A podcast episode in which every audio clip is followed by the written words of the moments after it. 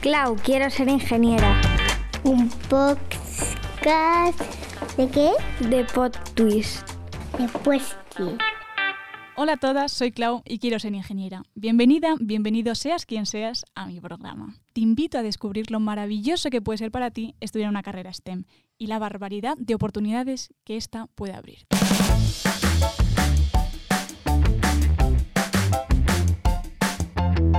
Hoy nos acompaña en la parte técnica Álvaro Cobarro y nuestra invitada de hoy, Sara, ingeniera biomédica y además una tía que apoya un montón los proyectos que incentivan a las chavalas a meterse en carreras STEM. Hola Sara, ¿qué tal? ¿Cómo estás? Hola, claro, estoy muy contenta de estar contigo, la verdad. Me, como has dicho, me molan un montón este tipo de proyectos, me parecen súper necesarios y me hizo tanta ilusión, ya lo sabes cuando me escribiste, que estoy feliz de estar. Jo, pues cuánto me alegro. Yo también estoy súper contento de que estés aquí hoy, la verdad. Y, y, nada, hemos dicho, tú estudias ingeniería, bueno, has estudiado ingeniería biomédica, sí, porque ya has fin, terminado. Ya acabé. sí, yo estudié ingeniería biomédica, eh, me especialicé en, eh, bueno, biomateriales, biomecánica, es que, bueno, es un nombre ex extremadamente largo, eh, pero bueno, cosas más mmm, mecánicas que, que, imágenes y que mmm, informática y tal, que son las otras opciones. Y pues al terminar, bueno, terminando haciendo mi TFG, me metí en el mundo de la investigación, en el CSIC, en un departamento de neurorehabilitación. Y a la vez que esté allí, pues he descubierto que me gustan también otras cosillas. Y entonces ahora, mmm, a falta de estudiar o trabajar, hago las dos. a tope, claro. Y entonces he seguido ahí mi línea de, de educación y estoy haciendo un máster de, de, bioinformática y bioestadística. Que aunque Joder, no me... Vamos, que lo tienes completo, chica. Eres sí. una... Y sé que no suena muy emocionante, pero luego... ¿Qué dices? A mí me fascina, porque es que además chicha. yo estudio ingeniería eh, de materiales y la rama que ya estoy tocando por fin cuarto año de carrera, menos mal, la optativa biomateriales. Me alucina. O sea que para mí hoy esta entrevista es, vamos, todo lo, todo lo interesante, así curiosidades que me cuentes yo, para mí que yo las Pues quiero. Igual sabes me... más tú que yo, o sea que... lo, lo, dudo bastante. De momento lo dudo bastante, porque tenía pocas, pocas asignaturas de esta rama. ¿Qué te iba a decir? ¿Por qué elegiste esta, esta carrera?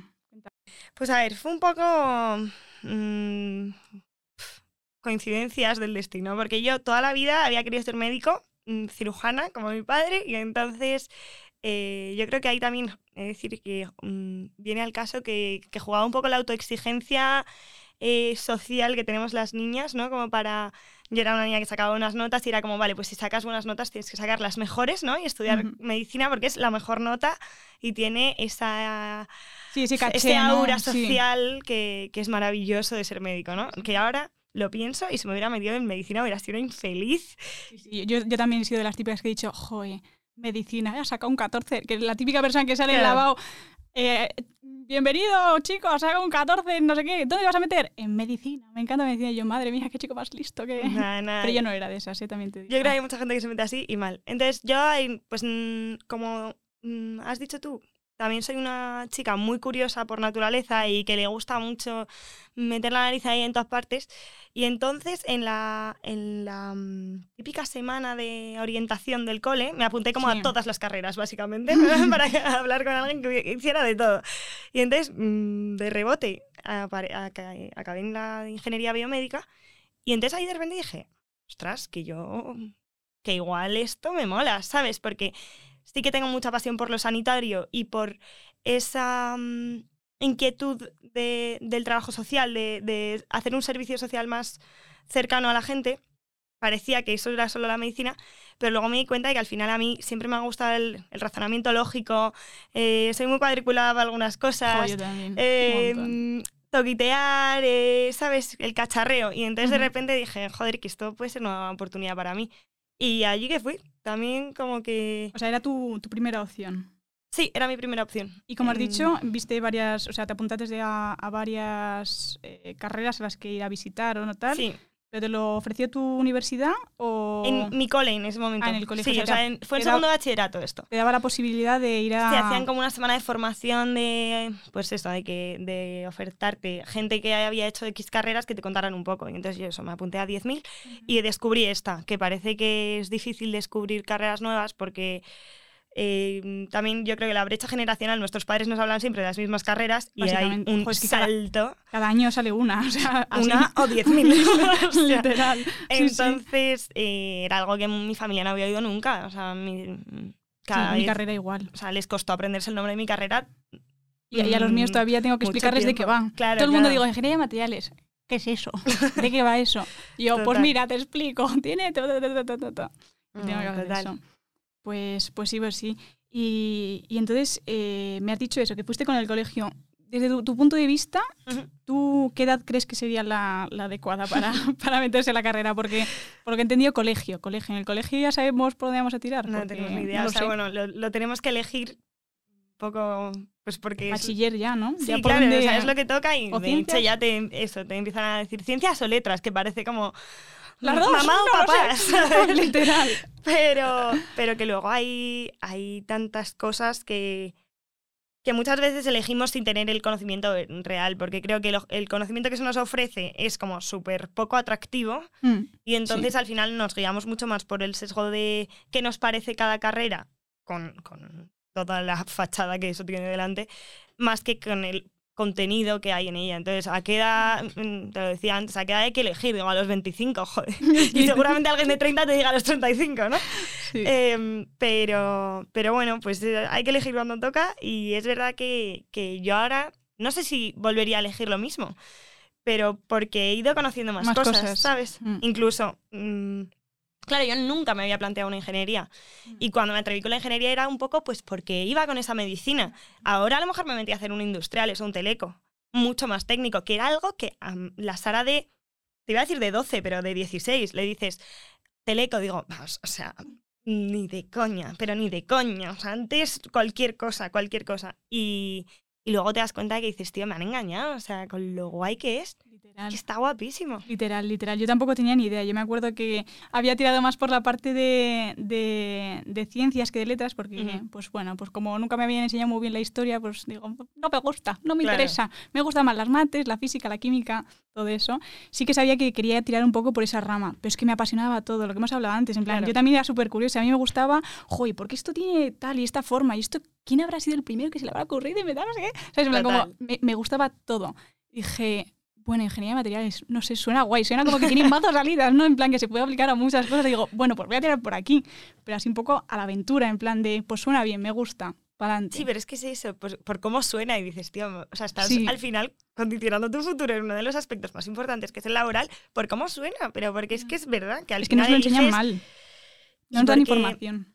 el colegio es tan teórico que no tienes ni idea luego de, de qué se hacen en los distintos trabajos, ¿sabes? Incluso la gente dice, ah, desarrollador de videojuegos, porque molan los videojuegos, pero luego a lo mejor te metes y dices, si estoy programando todo el día y me parece un tostón absoluto, ¿sabes?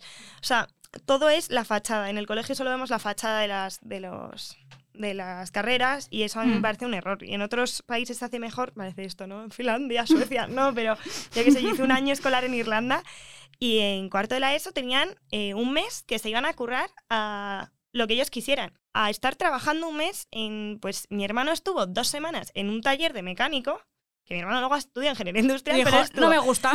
y luego de técnico de luces en no sé qué. Y entonces, como que al menos conoces un poco más el, el mundo laboral desde dentro, ¿sabes? Y yo creo que eso haría falta. Sí, porque sí, tiene- yo sí, yo también te doy toda la razón, yo también estoy de acuerdo. O sea, siento que las carreras, pues eso, es como, o la eliges por qué nombre más bonito o por mm, lo que te han dicho de un primo que dijo que había estudiado eso, ¿sabes? O sea, Sí. no, no, no nos dicen, jo, pues chicos, tenéis esta salida y esta otra y en esta, pues mira, vamos a traer un día a esta persona que trabaja en esto y que os cuente de qué va. No nos dan eso, no nos dan, o sea, entonces vamos un poco como pollo sin cabeza. Total, O total. sea, eso. Entonces ahí soy lado también, eh, por ejemplo, cuando tú entraste a tu carrera de ingeniería biomédica, ¿cómo fueron tus primeros años? Ahí en plan toma de contacto, descubrir...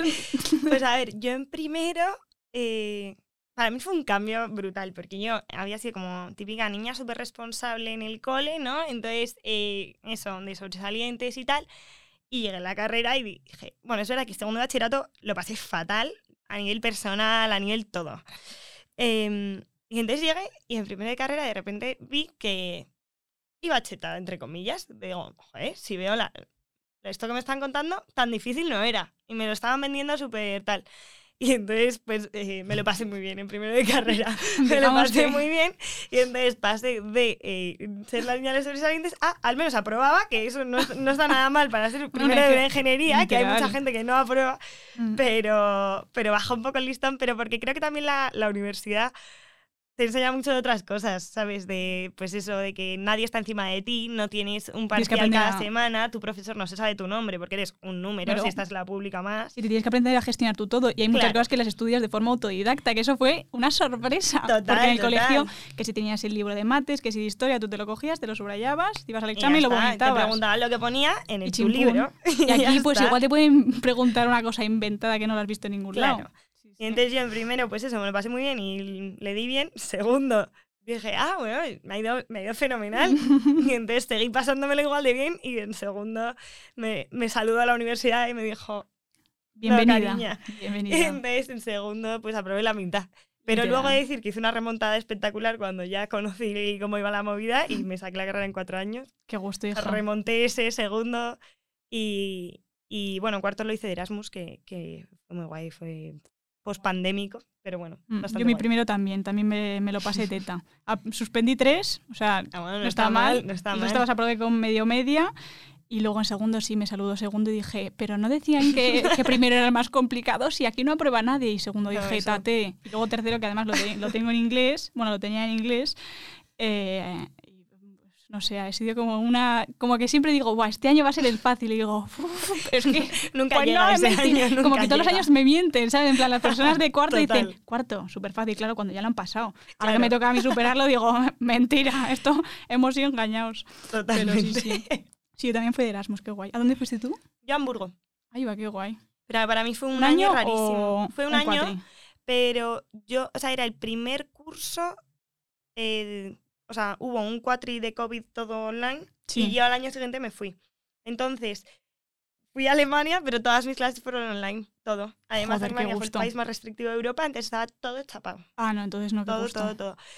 Que yo que soy muy de buscarle el lado bueno, sí que me doy cuenta de que al final los amigos que hice de Erasmus fueron mucho más sólidos y verdaderamente amigos vitales que los que creo que la gente hace. Porque creo que cuando la gente se va de Erasmus em, es el año de social extremo, de conocer a 10.000 personas, de que la gente te manda una foto de su grupo de Erasmus y son 25 y es imposible que tu grupo de amigos sean Sean 25, 25 personas. Lo siento, oyentas, no es verdad, no son vuestros amigos. María, deja de mentir, ya, Claro. eso no es verdad. Entonces creo que al ser como eh, un entorno mucho más cerrado de que, pues sí, o sea, éramos muchos estudiantes y nos conocíamos, pero tuvimos mucho más tiempo de profundizar de verdad, ¿sabes? Y de estar en no solo saliendo hasta las 6 de la mañana de discoteca todo el rato, que es lo que creo que la gente muchas veces hace. Entonces eh, fue muy bonito y sigo conservando dos años después a muchos amigos internacionales. No a muchos, sino pues te digo a tres, cuatro, cinco, que Mm. son mis amigos de verdad, que van a estar en mi boda y que les amo, ¿sabes? Entonces, eso fue muy guay, ¿sabes? Creo que viví un Erasmus distinto. Qué Creo chulo. Mm, ¿Y tema universidad en plan en, en Hamburgo, qué tal? Como, o sea, ¿viste diferencia de- del nivel de enseñanza de- del Politécnico? Que ambas hemos estado, bueno, yo estoy todavía en el Politécnico y allí. ¿Viste diferencia? Eh, a nivel dificultad, es que, por ejemplo, allí lo que se lleva mucho es la ingeniería general, se llama, que es lo que pues aquí tradicionalmente era industriales, es un, hago ingeniería general y luego me hago un máster de especialización, porque allí es el 3 más 2 Ah. todavía. Sí, en Italia Claro, también. no. Yo estuve haciendo claro. Erasmus en Italia y es es tres años de grado y dos de Exacto. de máster. Entonces, allí ves mucha gente que ha hecho eso, que creo que también desde el punto de, la- de vista de la ingeniería es muy atractivo y muy eh, coherente con, con el contenido y con luego la vida del ingeniero. Pero luego en las clases, no tanto. O sea, es similar. sí. Sí, no mm, voy con lo que me gusta meterme con la educación en España, no. Eh, pero no, que parece que es lo mítico, ¿no? Que dices, no, es que fuera todo se hace fenomenal y aquí se hace todo fatal. No, se hace parecido. Y es que encima lo vivimos todo online. Entonces, pues se hace igual de mal online allí que aquí. Ya te lo digo que he vivido las dos y son terroríficas. Nadie estaba preparado para eso. A mí, yo en Italia, a mí me dieron por todos lados. O sea, yo pensaba, o sea, yo Ya sabía antes de ir, bueno, a ver, yo es que también fui de muy filipada, porque dije, me voy a Italia, italiano, uf, italiano igualito que el español. Ya, Esto debe ser un, Pero es que vamos, mucho examen oral, ¿no? En- Sí, bueno, pero menos mal que estudiamos una ingeniería que, que Ya. no me hacían oral, que era todo escrito, Vale, vale. problemas, fórmulas y cosas de esas. Menos mal, porque si no yo me pego un tiro en la Bueno, yo cabeza. tuve un examen oral, ¿eh? En Alemania. ¿Qué Que dices? eso es Pues verdad yo que no, en España mal. no se hace en ningún lado y en otros No. países no, es, eh, no es nada raro que te hagan un examen Sí, oral. sí, sí, no, no, en Italia, vamos, súper común. A mí además, además me lo hicieron de materiales, de como métodos aditivos y no sé qué, y me iban haciendo preguntas y fue Ujú. rarísimo. Yo no- Bueno, no, en, en Italia, no miento, no. En el porque yo estuve en el Politécnico de, de Milano. De. Milán. Eh, sí es cierto que para subir notas sí que tenían que hacer oral. O sea, si sacabas un tal y querías llegar, porque ahí en Italia es como que prima la excelencia. Todo el mundo Ya. o sea, es sobre 30. Todo el mundo quería llegar al 30 y yo he sacado un 18. ¡Ah, ¡Fiestuki! Cinco puntos Pero cero, sí, sí, cinco pero puntos porque creo que para meterse, para, para meterse al máster tienen que llegar como a una media o, o hay X, como la carrera, como para meterse a la carrera. Entonces están todos como peleándose puñetazo a codazo para meterse ahí. Bueno, el caso, que eso, que mm, eh, yo sí que vi diferencia, fíjate. O sea, sí se me hizo muy complicado porque fui, fui de lista y luego me dio un guantazo de que el italiano no es como el español. O sea, cuando decimos italiano es igual que el español es porque hay palabras que son súper parecidas. Sí. Pero porque entiendes esa palabra, porque es igual que, el ca- que el castellano. Sí, pero si que no vale con añadirle ini a todo al final. es básicamente que es lo que hace mi padre. Eh, y, y eso, entonces, claro, pues llegué ahí y dije, tate, no entiendo nada. Pero sí me gustó muchísimo cuando ya empecé a pillarle el tranquillo al idioma, eh, cómo explicaban las cosas. Aparte que eran profesores mucho más jóvenes y que el campus estaba súper bien, me, me gustaba cómo explicaban las cosas. Le explicaban como con pasión, como con súper cachondeo, bromas, tal, y me, me filipó. Cosa que, de momento, me he encontrado pocos en mi, en mi carrera eh, de profesores, porque la, la mayoría ya están un poco mayores. Es- Como en casi todas las universidades públicas de España. Y Arroba catedráticos. básicamente, sí, sí, están todos ya un poco tutu tutu. Pero eso, eso sí me gustó, fíjate. Mal porque no, no me salió académicamente como me esperaba, pero bien porque vi diferentes formas de, De enseñar. exacto, de enseñanza y me, me gustó, me gustó mucho. ¿Qué es lo que más te gusta de, de tu carrera?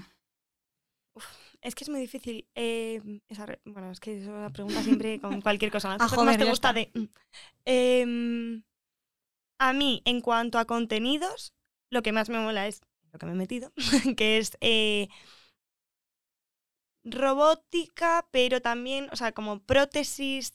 em, o sea, a ver, mira, rápidamente la ingeniería biomédica desarrolla tecnologías para, antes de que te pongas malo, ejemplo, eh, o sea, pruebas de diagnóstico, bueno, ya te has puesto malo, pero una radiografía, eh, durante, eh, durante tu estancia en el hospital, pues, o durante una cirugía, las cosas que te implantan o las herramientas que utilizan durante una cirugía. Y el post, que eso a mí me parece muy bonito, porque creo que muchas veces la medicina se enfoca en salvarte a cualquier precio, entre comillas, diría, eh, pero nos enfocamos en alargar la vida en, vez de mejorar su calidad. Y eso es- a mí me parece muy importante. A día de hoy, por cada año de vida que se alarga, se estima que nueve meses son de discapacidad. Entonces solo estás ganando tres meses de vida de calidad. Y creo que ahí la ingeniería biomédica tiene un campo muy grande que a mí me parece precioso, me encanta y me parece muy bonito pensar en que lo que le estás dando es calidad de vida a la gente. Entonces, me fascina, ¿eh? Claro, o sea, yo ahora me, me dedico a la neurorehabilitación, a investigación en neurorehabilitación, que la gente dirá, ¿qué es eso? Pues, por ejemplo, yo ahora lo que en, en mi grupo de investigación algo que se hace mucho es el análisis de, de rehabilitación de la marcha. Alguien, por ejemplo, tiene un ictus y no vale solo con salvarle, sino que de repente esa persona eh, ha perdido su capacidad de caminar. Y es algo que no valoramos, pero es que mm, ser capaces de desplazarnos y de movernos por nosotros mismos es la diferencia entre ser independientes o no serlo muchas veces. Entonces, desarrollar equipos para devolverle no solo la capacidad de caminar, sino la independencia a las personas, me parece precioso, ¿sabes? Joder, Mm, qué bien hablas, qué No, gusto. No sé, me, me ha sorprendido a Qué mí misma. Me he quedado así como, como empanada. Digo, eh, sigue, no, no pares. No, a mí eso me parece precioso, de verdad, me parece la bomba. O eso, eh, las prótesis al final de repente perder una mano y hacer una mano que esté guapa de verdad, ¿sabes? Ya no solo a nivel Con purpurina. Eh, bueno, No. eso ya sería fantasía. no, pero, o sea, ver que hay investigaciones para hacer prótesis con tacto, tía, que tú pierdas tu mano y de es repente capaz de, de de sentir. Sí, sí, qué bueno, qué bueno. que bueno, eso ya será como el futuro máximo, ¿no? Pero, pero que está guapísimo eso. Mola un montón. Qué chulo. encima es eso, es decir, es el futuro. O sea, de repente alguien lleva unas piernas robóticas que le enseñan a caminar. Qué guapo. Entonces es muy guay trabajar en esas cosas. Me encanta. Súper estimulante. Uf, uy, qué maravilla. Em, qué guay, qué guay. Es que me he quedado gripa, ¿eh? Es que además es la rama que a mí me flipa de mi carrera, te lo juro. Bueno, es es la que rama... de los biomateriales está guapísimo. Es que me encanta, tía. Es que ya es lo que te he dicho. Eso. O sea, yo solo he tenido una asignatura en mi, en mi carrera que hablaba de biología, biología lo que sé, bueno, dimos de todo, dimos plantas también, porque era profesora de forestales, entonces tenía que meter un poco de su, de su Eso materia, pasa siempre. porque también se utilizan eh, Sí. materiales, eh, eso- Bueno, es que los materiales orgánicos, Claro, eh, claro. o sea, artificialmente crear materiales inspirados en la biomimética, eso está Sí, sí, sí, guapísimo. sí, Estar exacto. inspirado en la naturaleza, o sea, son las formas perfectas. O sea, da igual que creas en Dios o no, tú sabes que la naturaleza es lo más perfecto que existe. Sí, por ejemplo, el otro día eh, hablaban del biomimetismo y me flipó, tía, porque era una... Los... eh, bueno, claro, tú seguramente este ya lo sepas, pero No, no, no, yo te lo cuento. Eh, eran eh, los... ¿Cómo se llama esto? Los satélites, las placas Ah, solares sí. de los satélites, cuando las, las montan, que, bueno, eh, contaron dos cosas. Una, que podían...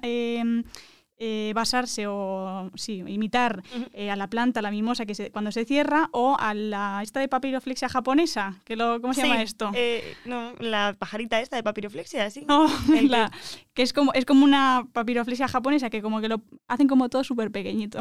No, sé, No, no me sé, acuerdo no nombre. de papiroflexia. Yo tampoco. Bueno, pues eso dijo.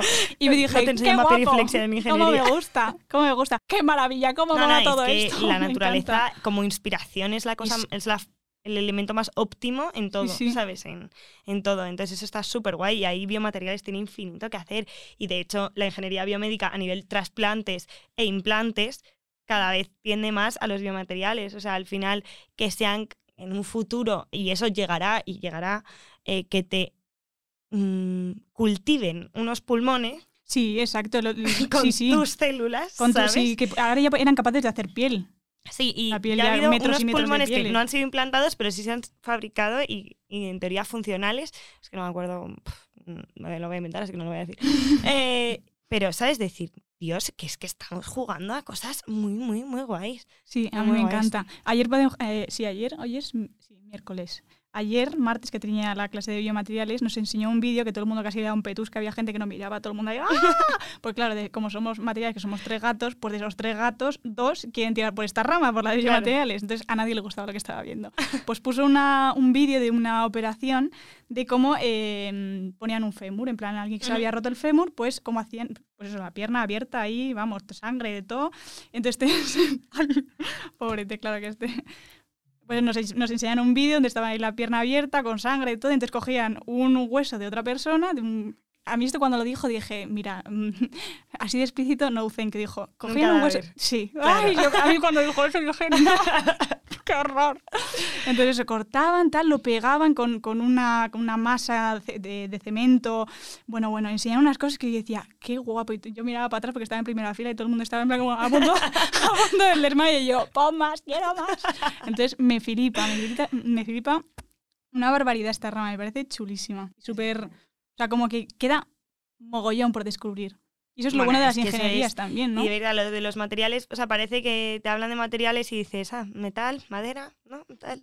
Pero es que cada vez tenemos más poder de, de hacer aleaciones de, de cosas increíbles. O sea, es que ahora mismo se están utilizando en cirugías pegamentos. Que dices, a mí si me dicen que, me- que la arteria me la van a pegar con pegamento, igual no me renta. Pero es que, claro, son pegamentos mm, bio no sé qué que se secan en microsegundos y que te sellan una arteria, tía. Qué guapo. O sea, es que es una movida. Qué guapo. Es una movida. No, no, no. Eso estamos despegando en ese sentido y, y el futuro tiene buena pinta en ese sentido. Nosotros no, pero. En lo nuestro sí, menos mal, nos hemos salvado. Somos afortunadas. No, pero, jo, pues sí.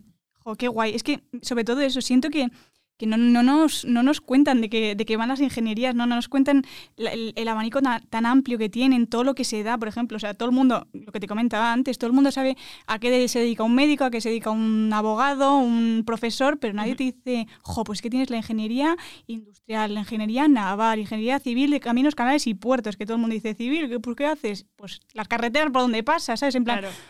un abanico gigante que nadie te lo explica y siento que es es fundamental, porque es que, es que todo lo que nos rodea es, ha sido... Todo, todo es ingeniería. O sea, porque el micrófono al que le estamos hablando es ingeniería, la luz es ingeniería, pero La es que, mesa, que tú vaso. abras un grifo por la mañana para lavarte la cara es ingeniería, que yo esté sentada en una silla, la silla es ingeniería, ingeniería primitiva, pero es ingeniería, o sea, Sí, todo sí. es ingeniería, todo lo que tocamos, nos apoyamos, agarramos, todo es. Entonces es está infravalorada, yo creo. Y mi- mira que a lo mejor mucha gente puede pensar, los ingenieros están sobrevalorados, pero la ingeniería está infravalorada. Porque es todo, todo. Y no, o sea, una carretera es una locura. O sea, es que es una locura. Y miran, qué friki. No, no, es que es una locura. Sí, la última chica que, que entrevisté, Cos, eh, me- nos explicaba un poco el tema de los túneles y tal, y yo decía, qué guapo, o sea, coger una montaña, estudiar el terreno, eh, ver cómo va la vaina, que yo, pues obviamente no tengo ni idea, pero bueno, analizar sus cosas y hacer un agujero en medio de una Sí, montaña. sí. ¿Qué me están contando? O sea, estás... Y yo paso así tranquilamente con el coche, ¿por qué? Porque me fío mucho, pero vamos, que piensas en todo, el- todo lo que tiene a analizar, porque yo les veo ahí haciendo sus... les veo en la biblioteca. Es que es un mundo. O sea, Qué curioso. También es como casi injusto eh, aunar todas las ingenierías en un cuenco, ¿sabes? Porque es como decir, sí, las ingenierías no sé qué, pero es que es tan distinto. O sea, hay tantas cosas, tantas cosas dentro de la ingeniería, tantos palos que tocar. em, es que puedes, o sea, porque si alguien te dice, no me gusta la ingeniería, es que no tiene ni idea de lo que es la ingeniería. Porque es imposible que lo que no te gusta sea el cómputo total, ¿sabes? O sea, puedes decir, no me gusta X, no me gusta Y, pero es que, eh, o sea, me vas a contar tú que lo que, te acaba, lo que acabamos de hablar de materiales tiene algo que ver con un cohete, que tiene que ver con un Con barco, con una carretera, con informática, que a lo mejor no tocan una mm, estructura ni, ni física en ningún momento, porque solo hacen eh, código, pero que eso a lo mejor te puede flipar porque es razonamiento lógico puro. O sea, es tan amplio el abanico y haces tantas cosas que es imposible que algo no te guste. Completamente de acuerdo. No lo digo porque sea también una ingeniera, ¿eh? yo, yo estoy de acuerdo. Tú has formado parte ¿no? de una iniciativa eh, para, para apoyar a las chavalas a que se metan también en. Bueno, que se metan y que conozcan ¿no? un poco este mundo de las ingenierías. Eh, lo hiciste, si no me equivoco, en la Real Academia de la Ingeniería, ¿no? Claro, la Real Academia de Ingeniería al final es la entidad nacional que, que se preocupa de los ingenieros, diría así rápido y mal. Eh, entonces, eh, es muy guay que una entidad tan importante y tan que podría ser casposa y podría ser anticuada, de repente ves que tiene un mega departamento que se llama Mujer Ingeniería, que está mm, dirigido, será la directora, a lo mejor no, pero bueno, sí, la directora, eh, Sara Gómez, que es una señora increíble, que el discurso de apertura del, del proyecto del que hablas fue como, mm, esta señora quiero, quiero ser ella, de mayor quiero ser ella, Em, porque, pues eso, ya dirige todo esto y entonces se dirigen un montón de proyectos eh, sobre el papel de las mujeres y la ingeniería, porque al final un, cualquier campo en el que la mujer no está presente está cojo. Y eso es así. Porque Sí. es que somos la mitad del mundo y entonces al final un equipo que no es diverso está cojo. En todos los sentidos. O sea, si también solo metes a gente de más de 50 años, va a estar cojo. Si mm, solo metes a gente de 20, también. Entonces, al final, dejarte fuera a la mitad de la La población población. está un poco Está feo. un poco feo, ¿eh? Y sobre todo que es perjudicial, o sea, ya a nivel egoísta simplemente y no a nivel reivindicativo estás perdiendo, vas a hacer peor tu trabajo. Entonces, pues eso, como, como son muy listos, se han dado cuenta, y entonces hacen un montón de proyectos, y esto fue en concreto un, un programa que se llama Mentoring de Excelencia de Mujer en la Ingeniería, que de hecho, si todas las oyentes son eh, estudiantes de ingeniería, miradlo, porque mm, puede aplicar cualquiera, y de hecho hay una beca y hay un montón de cosas, y lo que se te hace es hacerte un match con un ingeniero o una ingeniera eh, adulto ya totalmente desarrollado en ese mundillo. Se hace un mentoring de unos nueve meses en el que tú vas teniendo citas con esta, este mentor o mentora y te ayudan un poco a lo que tú quieras, ¿sabes? Y al final son charlas en las que los dos crecéis, vais viendo, ¿sabes? Y, y es guay. Yo creo Pero, que... o sea, es un mentor que ya lleva ahí ya tiempo en la... No, o sea, lo que lleva, e- ellos empiezan a la vez que tú. Bueno, hay algunos Ah, mentores vale. que han repetido, pero lo que pasa es Vale, que ya vale, tienen una trayectoria profesional en el mundo de la ingeniería y además mola porque no te asocian con un ingeniero de tu, de tu campo, Mm, siempre. ah, hay gente que sí, Sí, bueno, claro, porque en el mundo laboral luego al final trabajamos Claro. ingenieros de materiales O sea, con yo hablé con una mujer que trabajaba en el mundo de la ingeniería eh, de la energía. Y yo el primer día dije, esta señora... Bueno, primero me hicieron match con un señor que es que cuando dices macho, me, No, es no que me match como en me Tinder, ¿no? imagino first dates o algo así, No, o no. next. ¿sabes? No, pero es que ellos lo llamaban, ¿sabes? Como que hay eh, lenguaje interno a las cosas, ¿no? Pues ellos lo llamaban el match. Match, sí, sí, sí, sí. Me sale. Eh, Qué bueno. Sí, tenemos eh, swipe right. ¿no? Adoro. me tocó con un señor, entonces de primeras me dio un poco de bajón decir, ah, vale, me ha apuntado a un mentoring de mujer en ingeniería y me ha tocado un señor. Pero claro, es que no hay suficientes ingenieras adultas para todas las mujeres que entramos en el proyecto. Pero bueno, luego hubo una movida, me cambiaron, no sé qué, y me tocó una señora majísima que trabaja en energía. Y pues es guay porque al final tener la perspectiva de alguien que ya tiene mucha experiencia en el mundo laboral Ujú. y que está absolutamente dispuesto a lo que tú quieras. Porque ellos llegan en plan, vale, ¿qué quieres de este proyecto? O sea, de estas citas, ¿qué quiere- ¿en qué quieres que yo te ayude? Entonces, eh, a mí me, me gustó y fue una experiencia muy guay, pero yo vi a chicas que les cambió, mm, te diría, la vida, mm, y a lo mejor no estoy exagerando, ¿sabes? Porque verdaderamente a lo mejor encuentran una guía que no habían tenido nunca y que, y que les cambió un montón. Porque luego a nosotras también nos hacían rollo solo a las mentorizadas, nos hacían quedadas y cosas así para conocernos, que eso también me parece muy importante, ¿no? Mm, crear esta, este tipo de, Sí, este círculo de vínculos y de círculo de apoyo entre nosotras. Eh, entonces fue guay, fue guay. Y, y todas este tipo de cosas que, que salgan es que son súper necesarias. De hecho, ahora nos estaban escribiendo para ver si queríamos ir a coles a contar nuestra experiencia o a intentar eh, pues, hablar con las niñas y eso me llama muchísimo más la Bien, atención incluso que, que el propio mentoring, porque yo creo que lo que hace falta es conseguir ese... eh, es que no quiero decir palabras en inglés. Oh my god. ese engagement de las, de las chavalas, no, pero sí, tío, ser atractivas para los- las chavalas. Sí, coño, que tengan y referentes. Que tengan referentes, sí. sí. es que la visibilidad lo es todo, sí, yo Es me canso de decirlo. Y las, o sea, faltan ingenieras, de hecho, ahora hay menos ingenieras en las carreras entrando que antes, que eso también me lo dijeron en Mujer Ingeniería, lo cual es preocupante. Bueno, sí, Eh, yo cuando entré había 10 en clase. Ahora no sé cuántas, porque entre repetidoras, repetidores y todo se mezcla un poco, pero. A ver, pocas. Es que eso también depende mucho de la carrera. Mi carrera es una, una carrera completamente feminizada, Sí, totalmente, pero Ahí ¿qué va. pasa? Que es ingeniería biomédica. claro. Que tú entras a primero de medicina y ¿de qué está? Lleno de chicas. Sí, enfermería, same. Los cuidados. Entonces, ¿qué pasa? Que Mm. las mujeres que querían hacer ingeniería, si tienen que elegir, eligen la que parece que está orientada hacia los cuidados. Pues sesgos sociales, eh, aquí estamos. Em, Pero luego eh, el resto de ingenierías no lo están. O sea, no, no hay. Sí, no, en la mía nada. No hay chicas.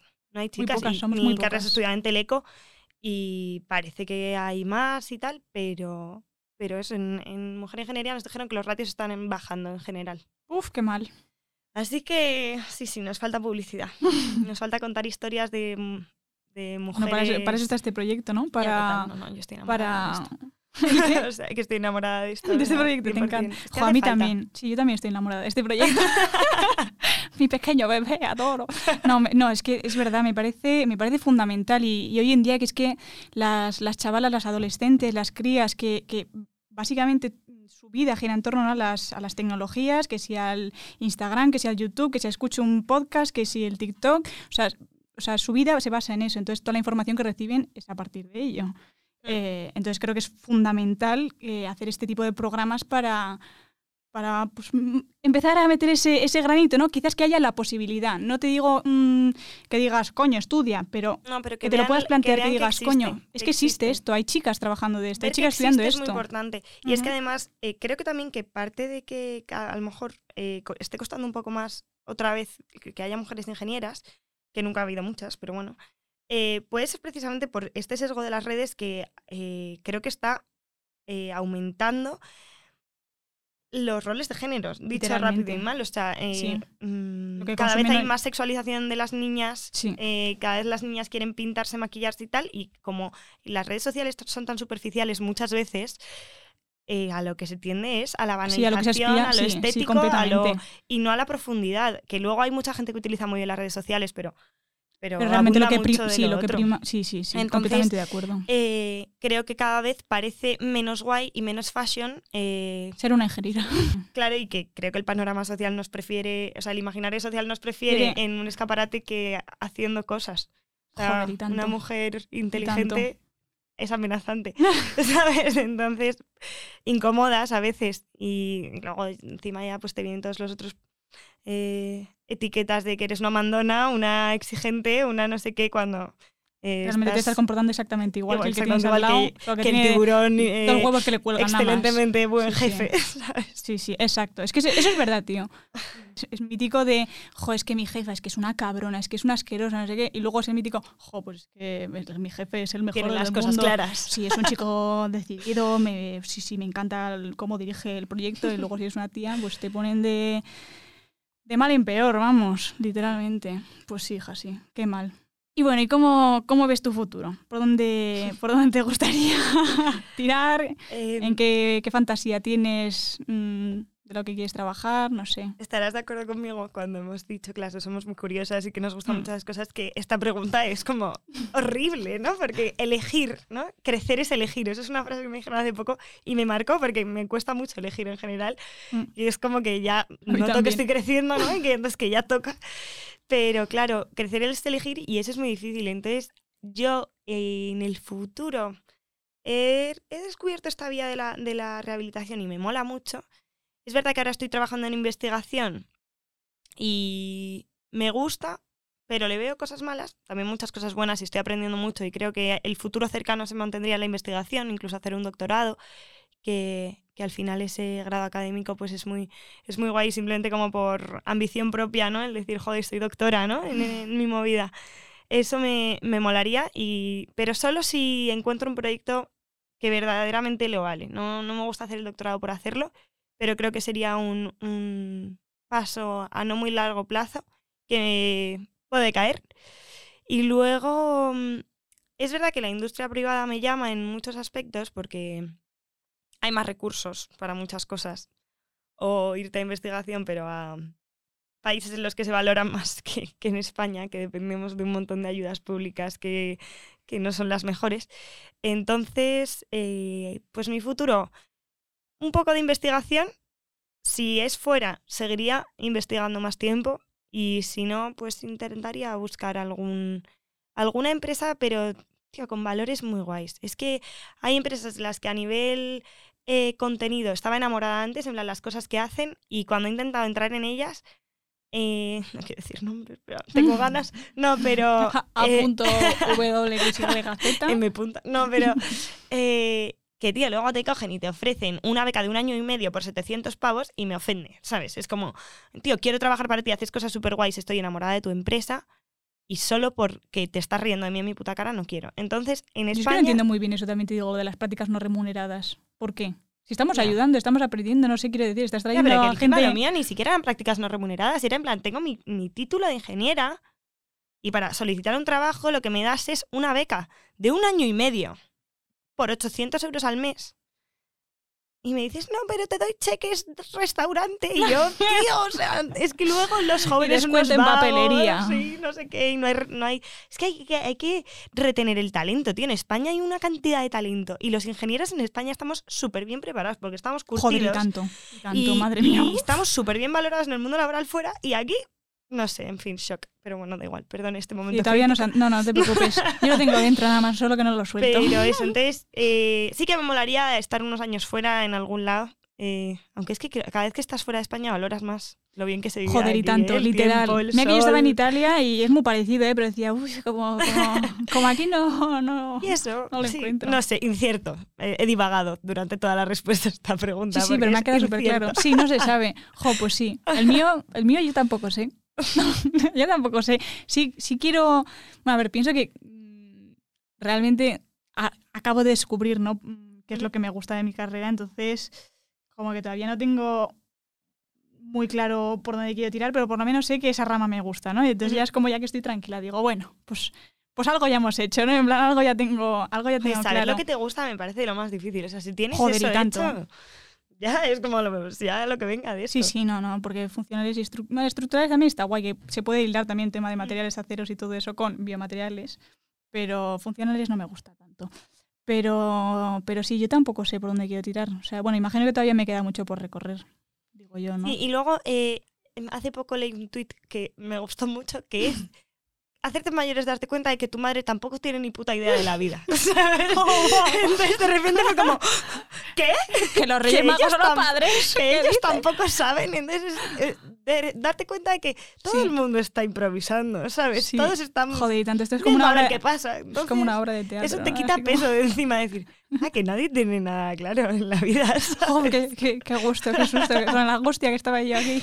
Mal de muchos consuelo de tontos, pero bueno, No, joder, pero a es mí verdad. me vale. Es verdad, no, no, a mí también. La verdad que me lo has dicho y ya, ya estoy, como, estoy, más, estoy más tranquila. Sí, sí. Jo, pues qué guay. Qué guay. Me está encantando esta conversación. Yo me estoy pasando ¿eh? genial. Pues yo creo que para, para, para incentivar, incentivar a las chavalas el tema de ir a dar charlas. eh, Visibilidad por un tubo. Es que Sí. lo que no se ve no existe. Y entonces, eh, o sea, hablábamos que este, este podcast es un proyecto muy importante y que está en, en un medio mainstream que es, accesible a las niñas, pero es que hace falta más, porque es que hace falta mm, coger esos, esos contenidos que, que ve todo el mundo, o sea, en todas la- los joder, contenidos audiovisuales más eh, mm, de masas, no hay mujeres ingenieras que no sean la rata de biblioteca. O sea, en el. Esto es como lo de. mm, El síndrome de pitufina, ¿no? Que en todas las pelis son todos los pitufos, todos los chicos y, Y- una chica, que es pitufina, ¿no? Que es la niña guapa, lista, Hermione Granger. Exacto. Pero cuando hay dos, solo pasa a veces que hay dos, que entonces una es la ingeniera, que es Vilma en Scooby-Doo. La de gafas, pelo corto, fea, que a nadie le gusta, gusta? y que no tiene novio. Porque luego está Daphne, que es la tonta. Sí, la tonta O sea, divina de bueno, la no- muerte. no, sé los nombres si los he dicho bien, pero sabéis de quién sí, sí, hablo. sí, sí, creo que sí los has dicho bien. sí, Entonces, sí. Y ese, ese eh, cliché se repite hay muchísimo Completamente de en los Goonies, acuerdo. en tal. Que Bueno, la- Zoe 101 también. también, también justo, justo estaba la mítica robótica. Claro. eh, que, pues era la de gafas Sí, sin friki que nadie quería. tal, no sé. Sí, exacto. Es que te lo, sí, lo, lo, lo, lo mamamos de absolutamente todo, desde que hemos ido, porque además esa serie era de cuando éramos unas chavalas. Sí, sí, que era lo más y todas la veíamos y era Lo lo, hemos que queríamos mamado hacer. Desde los regalos de Navidad en el catálogo de. Bueno, eso también, hasta en Instagram todo. hoy en día. Eso además también, el catálogo, tía, el puto catálogo de los reyes es muy fuerte que a nadie le parezca problemático. O sea, tú lo coges, lo miras de lado sin abrirlo y ves que las primeras 50 páginas son azules, las siguientes 50 o 20 son rosas. Eso te iba a decir yo, porque Claro, igual. que corregir a mi ma- Y luego hay un, un color neutro, ¿no? Un marrón, un verde, ¿no? que son los juegos de mesa ahí. sí, juegos de mesa, eh, tal. Y, lo, y tío, los mecano solo están en, en la parte azul. Sí, O bueno, en no la verde. Y la foto del crío pequeñito ahí que se le ven. La, Y luego, la niña que lo además, abra. ¿Qué, qué pasa? Si hay legos en la parte rosa es porque son el lego de la princesa de Frozen. Entonces es como, tío, que un lego no tiene que tener género. De verdad, hemos llegado a este punto en el que tenemos que buscarle género a un puto ladrillo, tío. Sí, sí, o es sea, lo, lo encasillan absolutamente Hay todo. un sesgo en los juguetes, eso es muy fuerte. Tío, los mecanos estaban guapísimos, los legos estaban guapísimos, incluso ya cada vez hay más jugue- juguetes de, de robótica, de electrónica, que está súper guay. eh, adaptar... De ciencias. Claro, tía, si es que... sí. mm, y eso... Química, no, todo. o sea, yo, mi hermano tenía todos los mecanos y yo no. Y no es por una falta Yo de interés, soy porque hija a única. día de hoy... Porque yo decía, papá, quiero un coche teledirigido, un helicóptero. Claro que sí, hija, No, y si yo pedía un mecano, me lo traían. Si la cuestión es que... Sí, pero no, que como que no tenía ese... Si lo que falta es el Mm, deseo, exacto. es sembrar la semilla que genera ese deseo, ¿sabes? Y es exacto. ese que si luego llegan unos padres y van a comprarle el mecano a su hija, de repente ven el mecano del coche o ven el mecano de, eh, pues, La flores. Y entonces le compran el mecano de flores. Y digo, tío, pero, pero ¿por qué? ¿Sabes? Y, y creo que es que es, que es, es O sea, que todo, también, todo parte también de la base de la educación. O sea, ya no todo lo que 100%. mamamos mm, en las redes sociales, en el catálogo del corte inglés, en lo que tú quieras, sino también la educación de nuestros padres. Y- es súper importante. Y luego también es que a mí algo que me- preocupa como potencial futura madre es que no es solo la educación que tú le des a tus hijos. Porque eso es un 10%, un 15% de lo que los niños reciben muchísimo tiempo. O sea, mucho, Claro. bueno, a lo mejor es un 50, me da igual, pero es que hay Sí. tanto, tanto otro tiempo. O sea, es eh, es súper importante formar a los educadores en materias de género.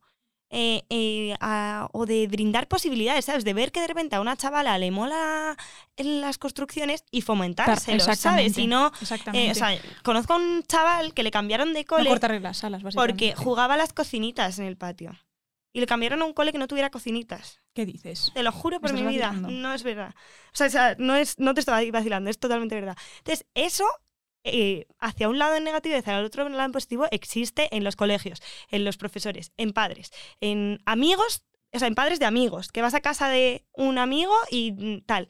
Entonces, es que es un trabajo que hay que, o sea, solo con que lo hagas tú no sirve, es que hay que ser pesados. hay que ser exacto. pesadas y hay que reivindicar nuestro espacio. Y hay que eh, que no nos parezca nada una nimiedad. No es para tanto. Una mierda, una mierda, no es para tanto en tu opinión, que no me gusta, ¿sabes? Por lo tanto, estoy de acuerdo. claro. Entonces, eh, o sea, hay que dar espacios, no solo, ya solo, o sea, es el podcast, la bomba, 100%, hacen falta, pero hay que dar espacios a todo, a los niños, a las adolescentes, a, a la- no sé, a todas esas cosas. O sea, porque sigue habiendo, eh, a mi abuela sigue pensando que hay carreras de hombres y de mujeres, y es normal porque tiene 85 años, pero Joder. es que hay personas de 40 que siguen pensándolo y que si ahora mismo los mm, padres que sus niñas están pensando en qué meterse en el cole, su, hija le dice que va a ser mecánica de coches, a lo mejor no les encaja. Mm, Y- sí, yo tengo es- amigas, amigas que me han dicho, le dije a mis padres, papá, mamá, me voy a meter en una ingeniería y dijeron, "Eh, hija, ¿estás segura? ¿Estás segura? Eh, Claro. ¿Quieres, no sé? Entonces tenemos que hacer mucho, o sea, porque tenemos que trabajar esa deconstrucción y es normal. O sea, si a mí tú me dices voy a hacer mecánica de coches, me sorprende y lo tomo.